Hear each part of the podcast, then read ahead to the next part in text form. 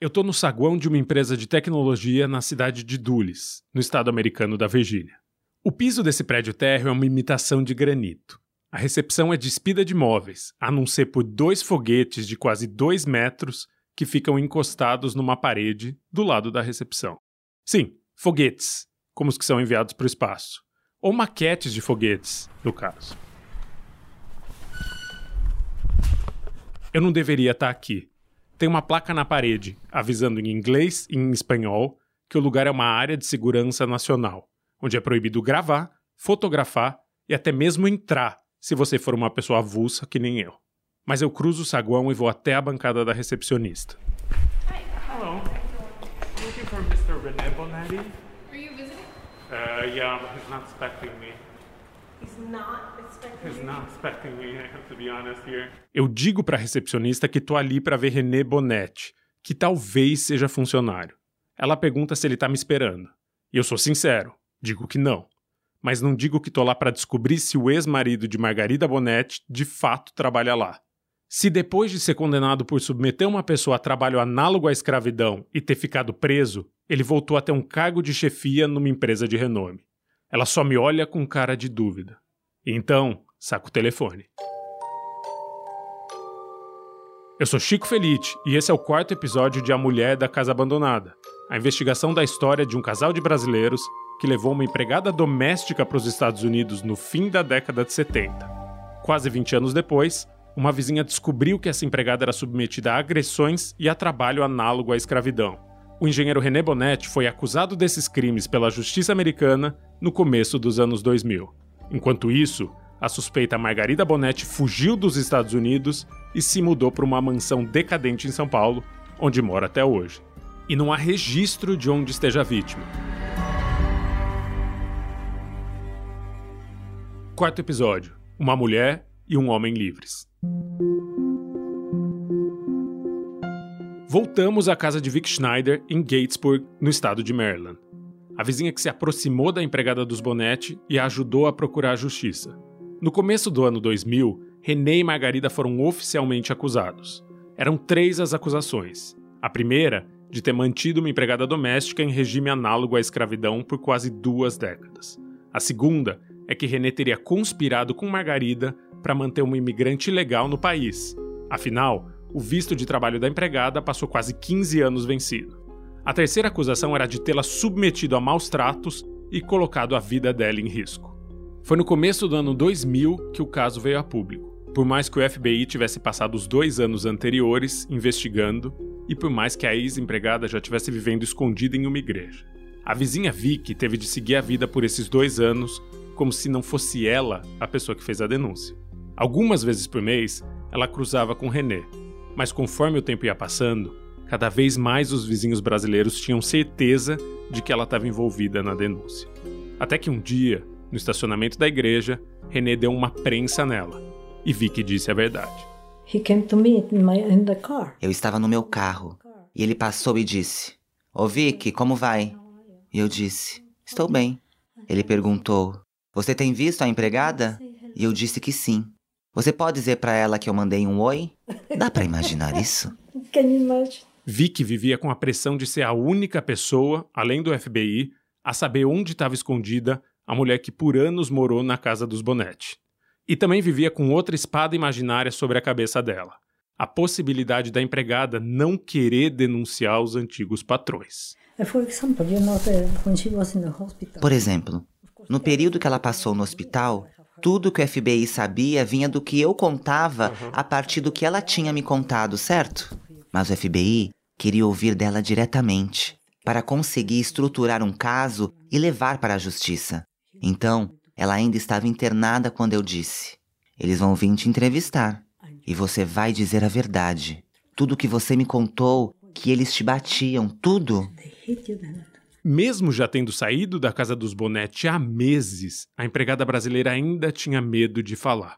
Em várias conversas, ela dizia a Vicky que não seria capaz de prestar depoimento. Você vê como uma pessoa numa situação dessas passa por uma lavagem cerebral? Então, ela tinha tanto medo. É o que acontece com pessoas que são ameaçadas. Eu não sei se a mesma coisa acontece no Brasil com os empregados, sabe? Essas ameaças de, ah, se você se queixar, nós vamos fazer tal e tal coisa com você. E a pessoa fica tão assustada que não quer abrir a boca. Por mais que tivesse conseguido ajudar a amiga a fugir da casa onde era abusada, não era garantido que elas iam conseguir mover uma ação na justiça. Vicky, então, passava boa parte das visitas à brasileira tentando persuadi-la a falar com a Polícia Federal Americana. Eu disse para ela: Você vai ter que contar.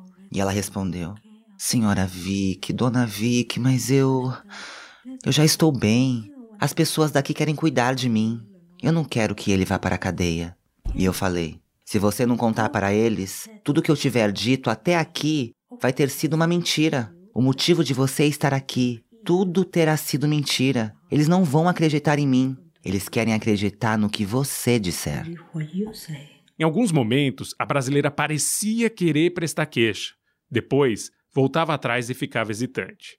E a situação do possível processo era esse pêndulo de vai não vai. Até que agentes do FBI avisaram que não tinham todo o tempo do mundo, que precisariam de uma comprovação da suposta vítima para apresentar o caso à promotoria e a investigação virar um processo jurídico. Ela dizia: Eu não sei, eu não sei. Então eu disse a ela: Amanhã eles vão vir aqui, ok? Amanhã de manhã. E é melhor você falar. O FBI visitou a empregada no hospital sem que Vicky tivesse presente. A vizinha ficou aflita, sem saber se ela contaria o que tinha vivido nos últimos 20 anos, ou se optaria pelo silêncio. Depois que os agentes saíram do hospital, Vicky foi até lá e ela teve uma surpresa.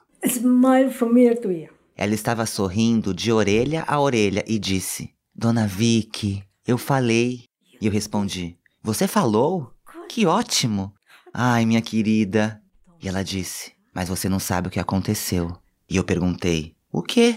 Ela falou: Ontem, depois que você foi embora, chegou uma freira do grupo da Madre Teresa para me ver, preta como eu, também lá do Brasil, e ela me disse: eu já estive na sua situação. Eu também fui empregada no Brasil, mas meus patrões não me batiam. Meus patrões eram gente boa e eles me incentivaram a virar freira. Você deve fazer o que a dona Vicky te aconselhou, porque não cabe a você, cabe a Deus fazer a justiça. Nem a você, nem a dona Vicky. E isso fez ela mudar de ideia. O primeiro depoimento da brasileira foi o suficiente para os agentes do FBI levarem a investigação adiante. Semanas depois, a empregada se sentaria de novo com o FBI e com o Ministério Público americano, e resumiria 20 anos da vida dela em um depoimento que alguém escreveria em inglês com a ajuda de um tradutor. Ela contou tudo: da geladeira trancada, dos murros e das sapatadas na cara, dos puxões que arrancavam mechas de cabelo e deixavam o couro cabeludo minando sangue, do tumor que crescia enquanto ela implorava por ajuda. No dia seguinte, ela recebeu o depoimento. Como não sabia ler, nem falar inglês, ela mostrou o documento para Vic e para a advogada que elas tinham contratado. So, day...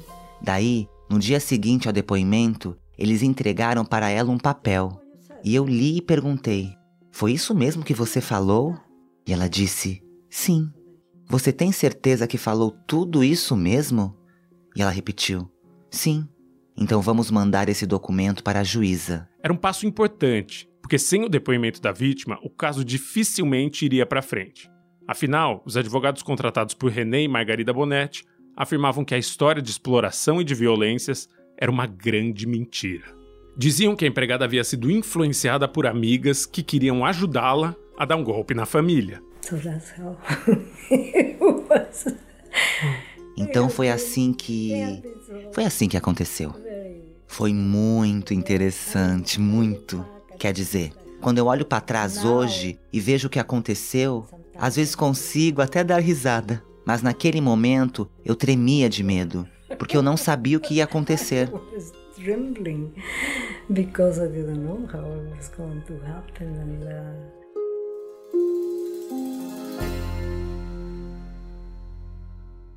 O julgamento foi marcado para fevereiro de 2000. O caso iria para o tribunal do júri, ou seja, 12 cidadãos escolhidos ao acaso iam decidir se aquela pessoa tinha sido escravizada e agredida ou não pelos Bonetti, depois de ouvir as testemunhas e o relatório da investigação do FBI. Um rápido parêntese aqui. No Brasil, o Tribunal do Júri, o júri popular, só é convocado para crimes bem específicos, tipo homicídio e infanticídio. Mas em Maryland, o estado em que os Bonetti moravam, o tribunal do júri é bem mais comum. Até caso de roubo pode acabar nesse tipo de julgamento. E essa denúncia acabou em uma decisão pública. No começo de 2000, o julgamento foi anunciado. Era a primeira vez que a informação dessa investigação sigilosa vinha a público. Foi nesse momento que o mundo soube de um casal rico brasileiro acusado de manter uma pessoa em situação análoga à escravidão no coração da maior democracia do mundo em pleno século XXI. A notícia pipocou em todos os grandes veículos brasileiros. A Folha, inclusive, mandou uma repórter para cobrir o julgamento pessoalmente. Durante o julgamento, René Bonetti deu uma entrevista a Malu Gaspar, então repórter da Folha, que foi cobrir o caso no tribunal de Greenbelt. O título dessa reportagem beirava um tratado de antropologia da elite brasileira. Ela era da família, diz Bonetti. A Magé Flores vai ler um trecho dessa entrevista. René Bonetti afirma que ele e a mulher mantiveram a funcionária vivendo com eles nos Estados Unidos porque ela era considerada um membro da família e que não podia ser considerada uma empregada por trabalhar menos do que qualquer pessoa na casa. Abre aspas. Mesmo que ela fosse ineficiente, numa família você não mede isso porque há afeto, fecha aspas. Afirmou ontem enquanto esperava o resultado do julgamento. Bonetti diz que a ex-funcionária mais atrapalhava do que ajudava na casa e acusou-a de roubar alguns objetos da família, mas sustentou que a doméstica e a mulher dele, Margarida, tinham um bom relacionamento. Como prova, mostrou um coelho de pelúcia que tinha sido dado pela empregada a Margarida dois meses antes dela deixar a casa do casal ao final de 98. Essa era a tese da defesa. A de que o casal Bonetti, na verdade, fazia uma caridade para aquela mulher idosa, preta, brasileira e analfabeta. Que ela tinha o intelecto de uma criança de 5 anos, por mais que já marcasse 65 anos no passaporte. Segundo um dos advogados de defesa, os Bonetti só tinham levado a empregada para os Estados Unidos porque no Brasil ela estava jurada de morte pela esposa de um homem com quem tinha um caso. John McGuinness afirmou ainda que a doméstica era incapaz de cuidar de si própria. O advogado que defendeu René Bonetti diz que a família a manteve em casa por 20 anos por caridade. Eles também tentaram desqualificar o depoimento da vítima. Disseram que, como a empregada era analfabeta e não falava inglês, ela não entendia o que era um julgamento e, portanto, não poderia depor. Segundo os registros do processo, o advogado John McGuinness disse: se ela não entende que está depondo sob juramento, o testemunho não tem valor. De acordo com a reportagem da Folha, a juíza Deborah Chassanon ouviu a frase, sorriu olhando para a vítima e encerrou a discussão dizendo: Estou convencida de que ela sabe que tem de falar a verdade. O depoimento é válido. E sabe quem reforçou essa tese da defesa? Uma testemunha que foi do Brasil até Maryland só para depor, apesar da idade avançada. Maria de Lourdes, a mãe de Margarida, pegou um avião e foi ser testemunha de defesa aos 85 anos de idade. Dizer que a mulher um dia foi empregada dela, mas que foi para os Estados Unidos com o casal Bonetti no fim da década de 70 como uma amiga, não como uma funcionária. Maria de Lourdes também afirmou que o genro René era um homem respeitado na sociedade paulistana, de reputação ilibada. Disse que ele jamais cometeria um crime, mas não falou uma palavra sobre onde estava a filha, foragida. Note que a mãe morava com Margarida na casa abandonada há quase dois anos quando foi ser testemunha da defesa. E essa visita de Maria de Lourdes teve um desfecho que fica entre o inusitado e o surreal. A gente vai falar dele mais pra frente, no sexto episódio. Por enquanto, a gente precisa voltar para o processo, que do lado da acusação tinha quatro testemunhas. Além do depoimento da empregada, um outro depoimento de peso foi o de Vic Schneider, a única vizinha que foi a público dizer sob juramento que sabia das coisas que aconteciam na casa dos Bonetti, que a empregada narrou a violência e as condições precárias de trabalho muito antes de decidir sair de casa, que ela passava fome no país mais rico do mundo. Vic teve de depor duas vezes. Como era testemunha, não podia ir às outras audiências, o marido ia no lugar dela. Mas dentro da casa deles subia um muro de silêncio. Ele não contava o que ouvia nas audiências, porque a justiça determinou que ela não poderia ser influenciada pelos outros depoimentos que seriam dados na corte. Tá, aqui pode parecer que o julgamento foi uma guerra de narrativas, uma disputa de versões. A empregada e uma vizinha amiga contra os dois patrões e as famílias tradicionais deles no país de onde eles vieram. E poderia ter sido isso mesmo, não fosse por uma trilha de evidências que o FBI levantou. O passaporte da empregada, com visto que tinha vencido em 1984 e que jamais tinha sido renovado. As correntes e cadeados trancando armários e a geladeira da casa. O quarto da funcionária, que na verdade era um canto de papelão do porão. E acima de tudo, havia provas físicas do que realmente tinha acontecido no número 10.600 da Seneca Ridge Drive. A cicatriz de uma ferida na perna que levou meses para ser tratada e os tumores que cresceram por anos sem que a empregada fosse levada ao médico. O crime tinha deixado um rastro na casa e na pessoa que foi escravizada dentro daquela casa, o que fez o julgamento ser relativamente curto. O júri levou três dias para chegar a um consenso, e a tese da defesa não se sustentou. Em 10 de fevereiro de 2000 saiu o resultado, noticiado pela Folha. O engenheiro eletrônico brasileiro René Bonetti foi considerado culpado pela corte de Greenbelt, nos arredores de Washington, de ter mantido sua empregada doméstica como escrava por 20 anos nos Estados Unidos.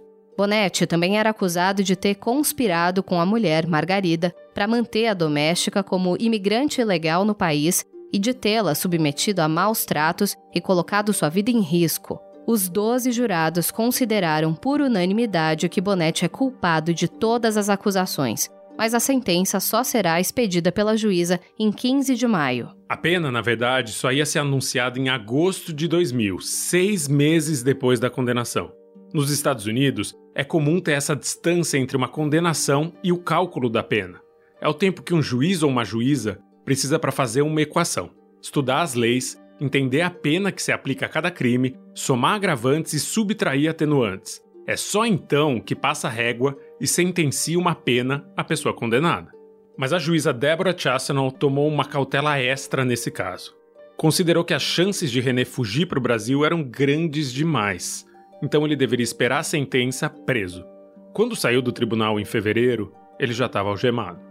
A prisão preventiva era justificada por René manter laços suficientemente próximos com outro país. Além de Margarida já ter fugido, tinha um outro indício de que René pudesse ter planos de deixar os Estados Unidos antes de que a pena dele fosse determinada e ele começasse a cumpri-la. A revista Veja publicou uma nota que revelava um plano de setores do governo brasileiro para resgatar um homem condenado por submeter uma pessoa à escravidão. O Ministério da Justiça estuda a revogação da perda da nacionalidade brasileira do engenheiro paulistano René Bonetti, de 51 anos, acusado de ter escravizado sua empregada nos Estados Unidos. Segundo a Veja, o Ministério da Justiça do governo Fernando Henrique Cardoso cogitava alocar René em um cargo da chefia do Sistema de Vigilância da Amazônia, um projeto de defesa do espaço aéreo da região. Segundo o Ministério, a revogação só depende da assinatura do ministro, que seria possível porque ele, René, não tinha antecedentes criminais. Só que o Ministério nunca assinou a revogação.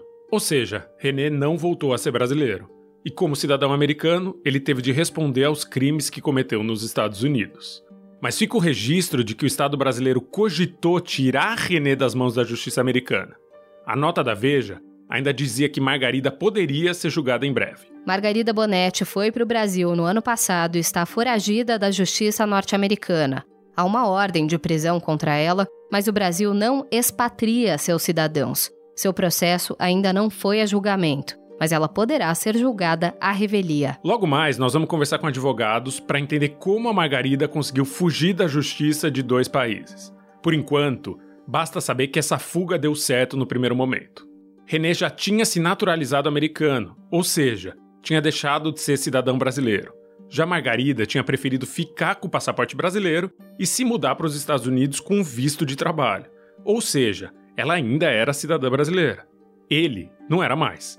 Não tinha para onde fugir, ou poderia ser deportado de volta para os Estados Unidos. Por isso, ficou. Foi julgado e condenado. Em 2000, René Bonetti foi para a cadeia e a mulher dele continuou vivendo na casa abandonada. Enquanto isso, instituições brasileiras faziam um esforço para mostrar que estavam agindo. O Senado emitiu uma nota em que afirmava estar observando atentamente os desdobramentos do caso e que tinha destacado uma comissão para analisar tudo. Foi uma nota só, depois parece que essa tensão se dissipou. A embaixada brasileira em Washington só se manifestou publicamente um dia depois da condenação. Com essa nota aqui. Nota à imprensa. A Embaixada do Brasil em Washington tem acompanhado com grande interesse o processo movido pelo governo norte-americano contra o casal René e Margarida Bonetti. Ele, naturalizado norte-americano, ela, brasileira. Eles são acusados de ter mantido a cidadã brasileira, sua empregada doméstica, trabalhando sem receber remuneração salarial e de forma ilegal neste país. Ao lamentar profundamente essa situação envolvendo nacionais brasileiros residentes neste país, diante da sentença proferida na tarde de ontem, cumpre-me salientar que as condições de trabalho e o tratamento alegadamente dispensado à vítima constituem exceções à realidade brasileira e contrariam as leis trabalhistas nacionais. Washington, 11 de fevereiro de 2000, Embaixada do Brasil. Seis meses depois, em agosto, sairia a pena de René Bonetti. Seis anos e cinco meses de prisão sem direito à liberdade condicional. Esta é a sentença da justiça americana para o brasileiro que escravizou a empregada doméstica nos Estados Unidos. O engenheiro René Bonetti vai ter ainda que pagar uma indenização à vítima. René Bonetti respondeu ao processo sozinho, porque a mulher dele fugiu para o Brasil. Seis anos e meio de reclusão. Era quase a pena máxima prevista pela lei americana. E ela adicionou nessa equação uma pena por perjúrio, ou seja, por ele ter mentido no tribunal. Segundo a juíza, ele mentiu quando disse que não sabia que a empregada estava ilegalmente nos Estados Unidos depois que o visto dela venceu no meio da década de 80. E também considerou perjúrio René afirmar que não sabia que Margarida batia e agredia a mulher, sendo que ele morava na mesma casa que elas. Depois que a sentença foi proferida, Paul Kemp, um segundo advogado que defendia René Bonetti, pediu clemência ao tribunal. Kemp afirmou que a culpa era toda de Margarida, que René não sabia dos abusos, nem que a empregada jamais havia recebido salário, porque ele trabalhava e porque essas tarefas são todas da mulher do lar. Ainda de acordo com a nova argumentação da defesa, o salário da empregada era depositado em uma conta corrente no Brasil.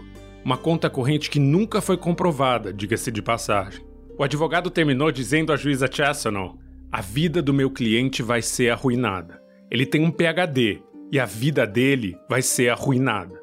A clemência foi negada. Mas esse não foi o fim. Os advogados de René Bonetti recorreram da decisão e o caso subiu para um tribunal distrital. O pedido era de revisão de todas as condenações, e os argumentos eram parecidos. A mulher não era uma empregada da família, e sim uma amiga quem a família ajudava. René não sabia que Margarida agredia a vítima e era um homem importante demais para ter a vida destruída. O Tribunal Distrital confirmou todas as condenações. Todas não. A única mudança na sentença foi a favor da empregada. No novo julgamento, ela ganhou direito ao pagamento retroativo de todos os salários que não recebeu durante 20 anos. A nova corte obrigou René a pagar tudo que ela tinha direito. Ele teve de pagar 110 mil dólares de salários atrasados para a ex-empregada, o que na época não chegava a 200 mil reais. E René foi condenado de vez, transferido para uma prisão federal e lá ficou por anos.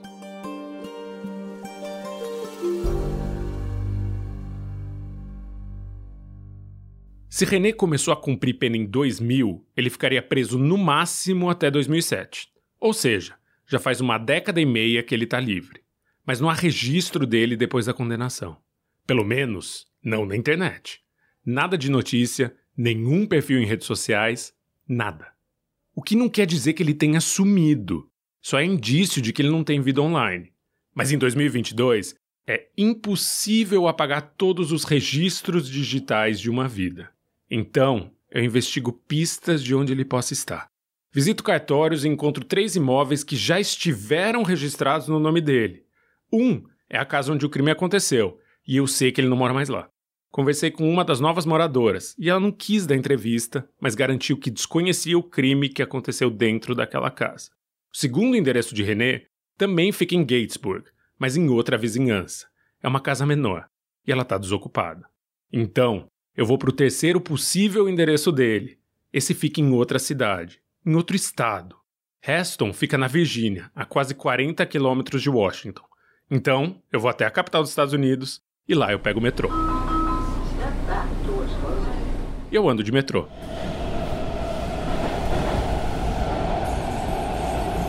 E eu ando mais um pouco de metrô.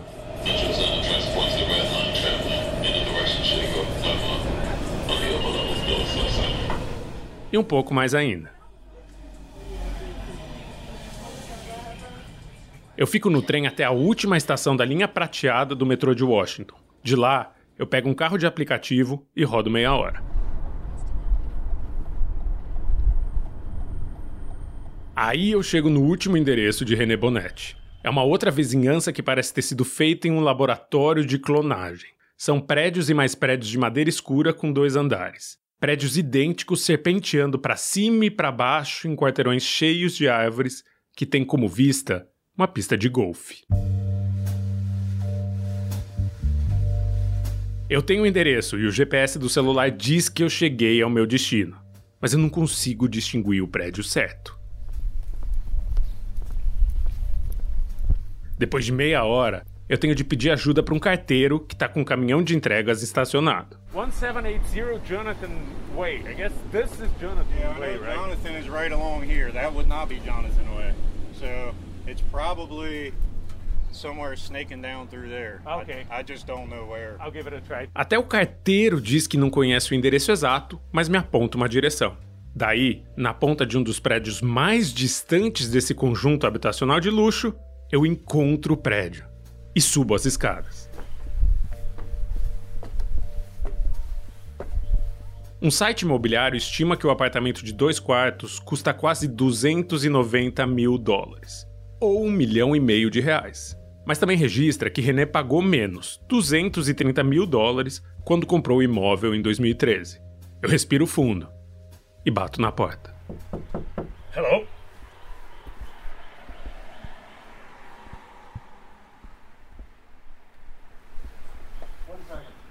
Uma voz feminina responde. Pede só um segundinho para abrir. Eu espero, com o gravador ligado na mão e meu coração dando coices no peito. Uma mulher jovem e bonita, com os cabelos castanhos escorridos nos ombros, abre a porta. A porta entreaberta deixa eu ver um bebê engatinhando pelo carpete branco da sala. I'm looking for Mr. René Bonetti. Not here, Not, not no. his address? No. Oh, they just listed at his address. It's been 20 years. This is not his place anymore. No, no. Ela diz de imediato: Não, René Bonetti não mora mais aqui. Someone else owns this now. Yeah. Oh. Sorry. Too bad it was the, la- the la- last address I had Uh, listed as his.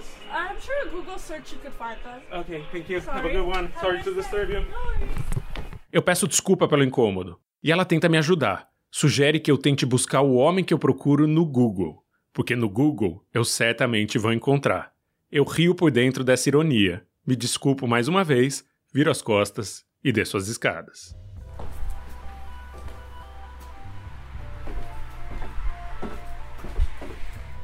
Quando eu já tô no estacionamento dos prédios baixos, um homem coloca a cabeça para fora da janela.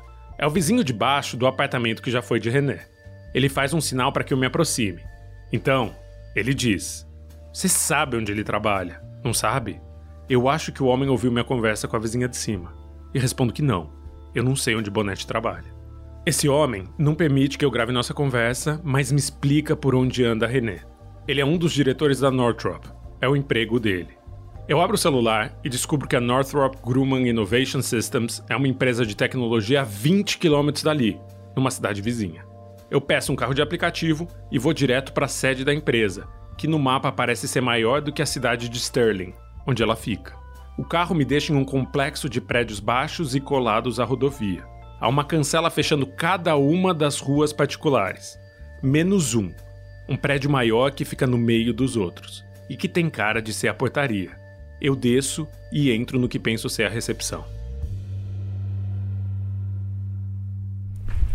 Hello. I'm looking for Mr. René Bonetti. Uh, yeah, but he's not expecting me. He's not expecting He's you. not expecting me, I have to be honest here. É o trecho que abre esse episódio. A recepcionista pergunta se René Bonetti está esperando a minha visita. E eu, que não posso mentir, digo que não. Que ele não tá me esperando. Que minha visita é uma surpresa. Okay. So if he's not expecting you, why don't you reach out to him? A mulher pergunta: se ele não tá te esperando, por que, é que você não entra em contato antes? Eu explico que é um assunto pessoal. Where, where Pardon me? What company are you no, it's, it's a personal car. It's not related to company. Digo que sou brasileiro e que o procuro para falar da família dele. Nada a ver com foguete e com satélite. A mulher começa a digitar enquanto olha para a tela do computador.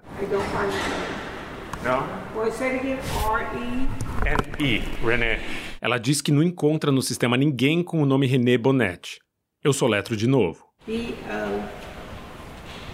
N-I-T-T-I.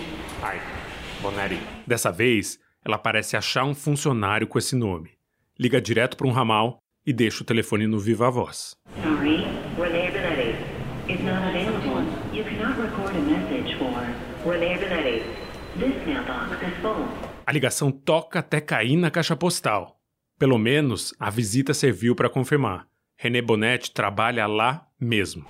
Can't leave him a message, Ela diz que não pode gravar um recado para René Bonetti porque a caixa postal dele está lotada e que não pode me passar o número de telefone dele. Ela me mostra na tela o nome dele ao lado do cargo Payload Director. Então, eu sou convidado a sair da empresa. Um segurança vem me acompanhar até o estacionamento, que é cheio de BMWs, Volvos e Mercedes. Durante esse tempo todo, o gravador estava ligado na minha mão, escondido atrás do celular. Se eu fosse flagrado gravando ali, com certeza seria expulso. Mas poderia acontecer uma coisa pior. Antes de sair do prédio, eu tinha visto na parede uma placa avisando que a empresa é uma área de segurança nacional, porque presta serviços para a NASA.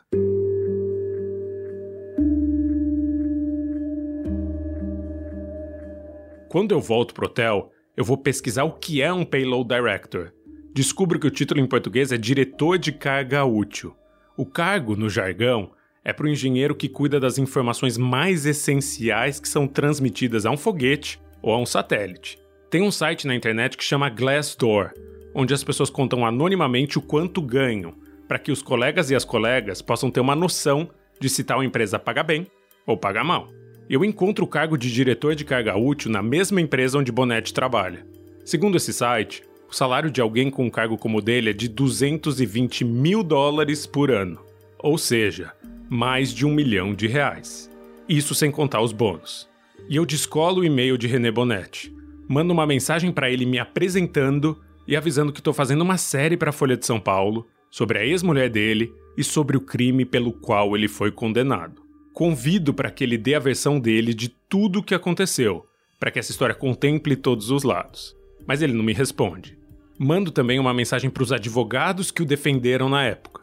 Tampouco recebo resposta. Então é isso que sabemos sobre René Bonetti. Ele foi condenado, cumpriu pena e hoje em dia tem um cargo executivo em uma empresa respeitada nos Estados Unidos. Ganha muito dinheiro. E eu entendo que esse desfecho possa causar insatisfação ou até uma pontada de revolta. Mas é preciso frisar que ele pagou pelo crime. A justiça fez o que a justiça se propõe a fazer. O Departamento de Justiça americano afirma em um documento que um cidadão é preso com quatro intuitos. Primeiro, retribuição, ou seja, punir a pessoa por fazer algo errado. Segundo, reabilitação, corrigir um comportamento problemático. Terceiro, segurança, manter ameaças fora da comunidade. E quarto, dissuasão, garantir que o criminoso e outras pessoas tenham medo de infringir a lei no futuro. Para a justiça americana, René Bonetti cumpriu todos esses requisitos, mas isso não me impede de ficar com perguntas na cabeça. Será que o desfecho teria sido igual para uma pessoa que não tivesse um PhD? Um criminoso que não fosse branco, como é René? Um ex-presidiário que não fizesse parte da elite cultural e financeira de um país? São perguntas para as quais eu não tenho resposta.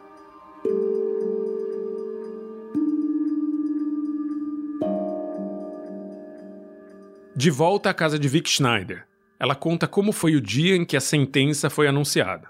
Ela saiu para jantar com a família. Todos comemoraram com um drink, menos ela, que não bebe. Quando chegou em casa, tinha um recado na secretária eletrônica. Era da empregada brasileira que ela ajudou a libertar, depois de anos de abuso.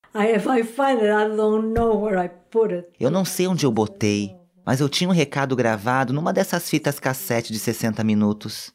Mas eu não sei onde eu coloquei, não consigo pensar agora. Mas ela me agradeceu e disse alguma coisa do tipo: Dona Vicky, a senhora me resgatou e foi tão bonito. Vicky fica com os olhos cheios d'água quando lembra do recado. Então, eu pergunto se ela sente que a justiça foi feita nesse caso, com René cumprindo menos de sete anos de pena e com Margarida fugida, vivendo na mansão da família, num dos bairros mais ricos do Brasil. Os olhos de Vicky secam e ela esboça um sorriso. Ela pega uma folha de papel no meio do calhamaço de documentos que tinha preparado para o nosso encontro. E ela me estende o papel, que é o xerox de uma notícia do jornal Washington Post. O Congresso agiu em relação ao abuso de trabalhadores estrangeiros. E por causa desse caso, eles até chamaram ela até o Congresso. Você sabia? Ela, no caso, é empregada brasileira que foi escravizada nos Estados Unidos por quase 20 anos. Eu não sabia e eu leio a notícia. Um grupo de congressistas dos dois maiores partidos americanos, o republicano e o democrata, se juntou para mudar a legislação dos Estados Unidos em relação ao trabalho escravo contemporâneo. A ação ocorre depois da constatação de que Washington tinha uma questão crescente a exploração de serventes trazidos aos Estados Unidos por organizações como o Banco Mundial e o Fundo Monetário Internacional.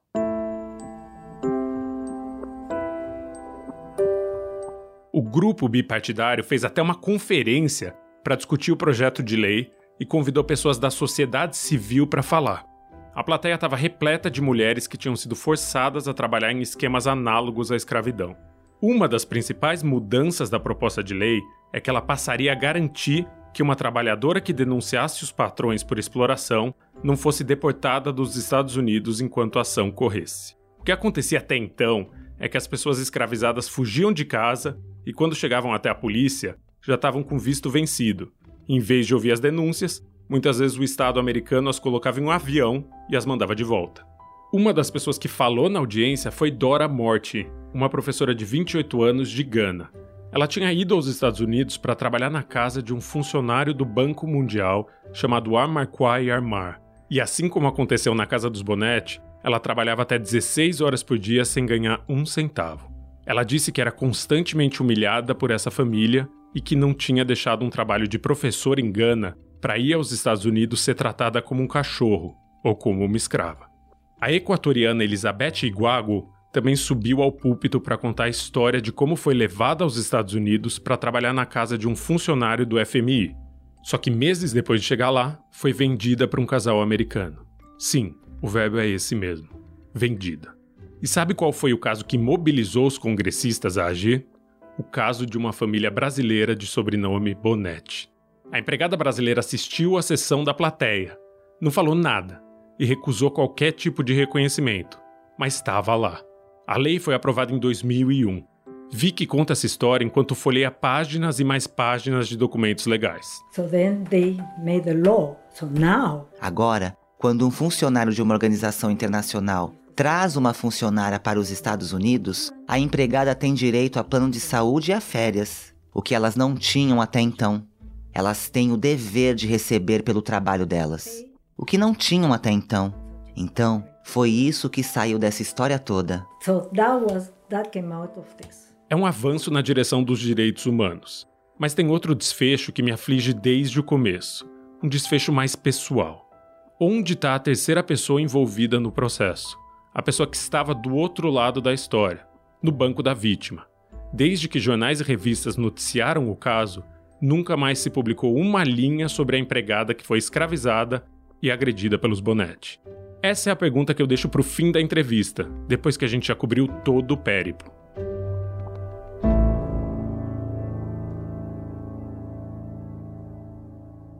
Depois de duas horas conversando, vi que eu fazemos um intervalo.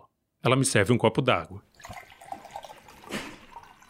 E eu tomo coragem para fazer a pergunta mais importante, a dúvida que me levou aos Estados Unidos. Eu pergunto se ela sabe onde está a mulher que costumava ser vizinha dela. A empregada doméstica que passou 20 anos a metros de onde estamos, sendo explorada e sofrendo violências. Do we know where she is nowadays? Oh yeah. Mm-hmm. Yeah, the, the US government help her. She's now okay. Wow. She's okay. She's legal. She even receives uh, money from the government. Mm-hmm. Yeah. Vicky diz que sabe que o governo americano a ajudou que ela ganhou um passaporte humanitário e que está bem. Hoje em dia, ela está legalmente em território americano e ganha uma pensão do governo. And she's alive. Ela está viva e está bem. Nem Covid ela pegou. Eu fico surpreso por ela estar tá viva. Afinal, se eu fiz as contas certas, hoje essa pessoa está com 85 anos. Porque ela tinha 40 anos quando se mudou para os Estados Unidos e 60 e poucos quando começou o processo. Uh, ela está muito bem e tem muita fé. E tem um coração cheio de fé. Um coração inacreditável. Inacreditável. Além da fé, eu pergunto se ela tem quem auxilia a viver num país cuja língua ela não domina. E Vicky garante que sim. Oh. Ah, não. Ela tem gente ao redor dela. Ela é muito amigável. Ela tem muitos amigos. Tem amigos e tem uma casa. Uma casa dela, não um lugar em que ela precisa ficar de favor, se escondendo. Não, não, não. She is, she is okay. She has... Ela está bem. Ela tem apartamento próprio, subsidiado pelo governo, sabe? Alguns desses amigos, inclusive, se uniram para criar uma previdência privada para a brasileira. O dinheiro que ela ganhou de indenização está investido e ela tem acesso a uma parcela dele todos os meses. Assim, vai conseguir viver por décadas. But somebody um, took care of, him, of her for the money. Tem uma pessoa ajudando ela com o dinheiro, ajudando ela a manter o dinheiro controlado e guardado. Ela recebe uma quantia por mês. Eu não sei exatamente como isso é feito. Só sei que ela recebe o dinheiro dela todo mês. Foi o que ela me disse. As duas amigas mantêm contato, por mais que não se vejam pessoalmente. E ela me liga todo o Natal, toda a Páscoa, essas coisas assim. Aliviado, eu faço outra pergunta que só a mulher que viveu esse inferno vai saber responder. Margarida disse para pessoas no Brasil que mantinha contato com a mulher que um dia foi empregada dela. Chegou a dizer que as duas são amigas. Eu questiono Vicky se isso é possível. Faça-me um favor. E eu insisto. Será que depois de anos de uma relação criminosa e doentia não é possível que as duas mantenham contato? Não, não, não, não, não. A Vicky não ri aqui porque ela acha essa possibilidade engraçada. Ri porque acha estapafúrdia, um absurdo. E diz que outra pessoa também daria risada se ouvisse que a mulher da casa abandonada anda dizendo que é amiga da pessoa que maltratou por tanto tempo. you know who will have a big laugh? Sabe quem daria muita risada disso? E eu pergunto: quem? E ela diz o nome da amiga brasileira e propõe de ligar para ela. Pergunta se eu quero falar. Eu digo que sim, que seria um prazer. Ela vai até a cozinha e some por alguns minutos. Volta com um telefone sem fio do tamanho de um tijolo branco, já no ouvido passa para mim e tem alguém do outro lado da linha. Uh, dona, eu tô fazendo uma série sobre a Margarida. Eu encontrei a Margarida em São Paulo. A mulher fica em silêncio enquanto eu explico que sei onde está a Margarida, a pessoa que lhe agrediu por anos. E depois de alguns segundos, ela responde que não que jamais voltou a falar com Margarida. Vocês ainda se falam? A senhora ainda fala com a Margarida? Não, eu não falo com ela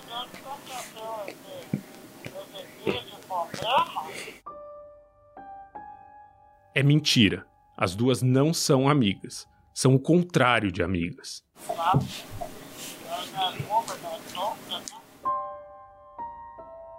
Ela diz que essa criminosa, que por décadas ela foi obrigada a chamar de patroa, não é boba, nem tonta. Dias depois, eu volto a falar por telefone com essa ex-empregada brasileira, perguntar se ela concorda que eu conte essa história de novo, porque essa também é a história da vida dela. Ela diz que não tem problema, que eu também posso usar a gravação da nossa conversa por telefone. Só não quer ser achada. Nunca mais.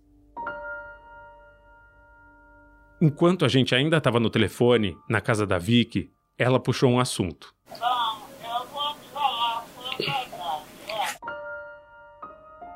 Aqui ficou um pouco baixo, mas ela diz que já faz muito tempo, que foi o grosso da vida dela, mas que essa vida ficou para trás. Hoje, ela não olha para esse passado.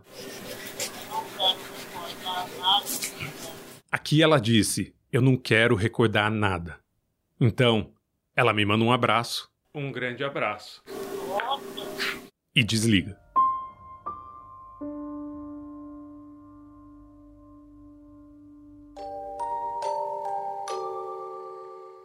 No próximo episódio de A Mulher da Casa Abandonada, você já deve ter se perguntado como é que ainda existe escravidão ou uma prima irmã dela em 2022. A gente então tem uma história que remonta à escravidão, a ideia de que essas mulheres elas estão ali para servir permanentemente, quase em alguns momentos como uma propriedade daqueles que empregam essas trabalhadoras, né? Isso é só um sintoma de uma sociedade que foi estruturada pela escravidão que sobrevive na forma do racismo estrutural. O que a gente sabe do trabalho doméstico é que são mulheres negras, né? Sempre mulheres negras e, e, de baixa renda, de famílias de baixa renda, de baixa escolaridade. É deste universo de pessoas que a gente está falando. Dados de 2019 do IPEA mostraram que de um total de 6 milhões de pessoas ocupadas em trabalho doméstico, 92% eram mulheres, em sua maioria negras, de baixa escolaridade e de famílias de baixa renda. O trabalho doméstico ele existe, ele está sentado em três grandes desigualdades da nossa sociedade que eu acho que ajudam a gente a entender, porque ele é tão vulnerável, de forma geral ele já é uma ocupação vulnerável. Essas três desigualdades são a racial, a de gênero e a de renda. E aí aquelas que estão em condições análogas de escravidão vão ser um, um grupo ainda mais vulnerável desse grupo de mulheres, que é, são as mulheres negras e de baixa renda e escolaridade, né? São essas mulheres que fazem trabalho doméstico no Brasil ainda hoje, né?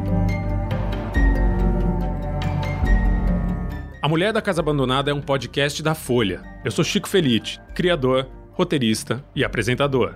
Renata Carvalho faz a versão brasileira da entrevista com Vicky Schneider. A produção desse episódio é de Beatriz Trevisan, com pesquisa adicional de André Leon, da Universidade de Nova York.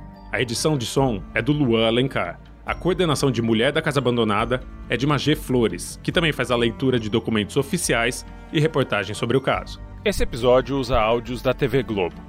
Nos encontramos na quarta que vem. Nesse meio tempo, por que, que você não aproveita para seguir o podcast no seu tocador e dar uma nota pra gente? Obrigado e até breve.